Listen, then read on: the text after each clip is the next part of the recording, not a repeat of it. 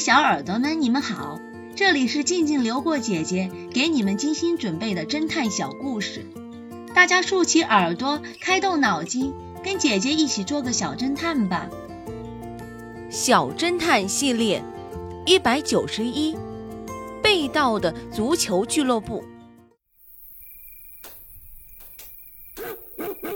深夜，歹徒们弄灭了马赛大街上的全部路灯，随后撬开门进入金靴子足球俱乐部，把俱乐部里所珍藏的奖品、奖杯以及足球等值钱的东西席卷一空。负责侦破此案的 X 神探苦于一直找不到线索，这时。有个抱着毛茸茸小狗的中年男子来找 X 神探，说他目睹了一切。X 神探朝他点点头，问他：“谢谢你，先生，请给我们讲一下你看到了什么。”情况是这样的：午夜刚过，我的兰博基尼，他指指抱着的小狗，它呜呜的直叫，吵得我不能安静的睡觉。我不得不带它出去溜达。当我走到马赛大街时，前面黑乎乎的。我继续的往前走。我刚要转到威尔街时，发现一辆卡车停在了俱乐部门前。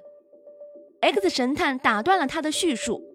打断一下，当时离你多远？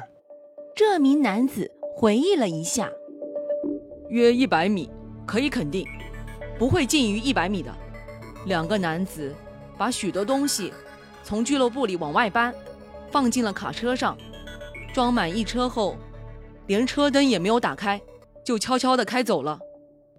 说着，他从口袋里取出一张纸片，这是卡车的车牌号码，我看见后马上记下的，我想对你们有用处的。X 神探点点头。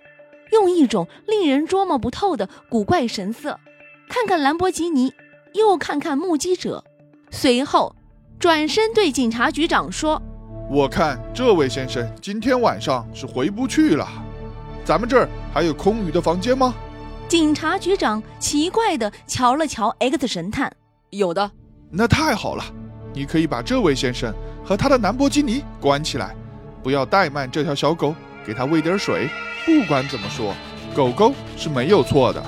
目击者一听，顿时气愤地跳了起来：“你，你什么意思？”X 神探笑笑地说：“无论你是在瞎编，还是存心把我们引上歧途，你都不是一个诚实的人。”小侦探们，X 神探为什么说这名男子不是一个诚实的人呢？下集告诉你们答案哦。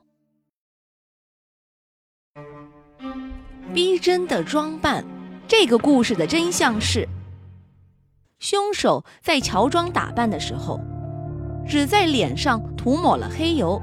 凶手摊开双手的时候，X 神探并没有发现有任何异样。当他伸手去拿证件的时候，X 神探发现了破绽。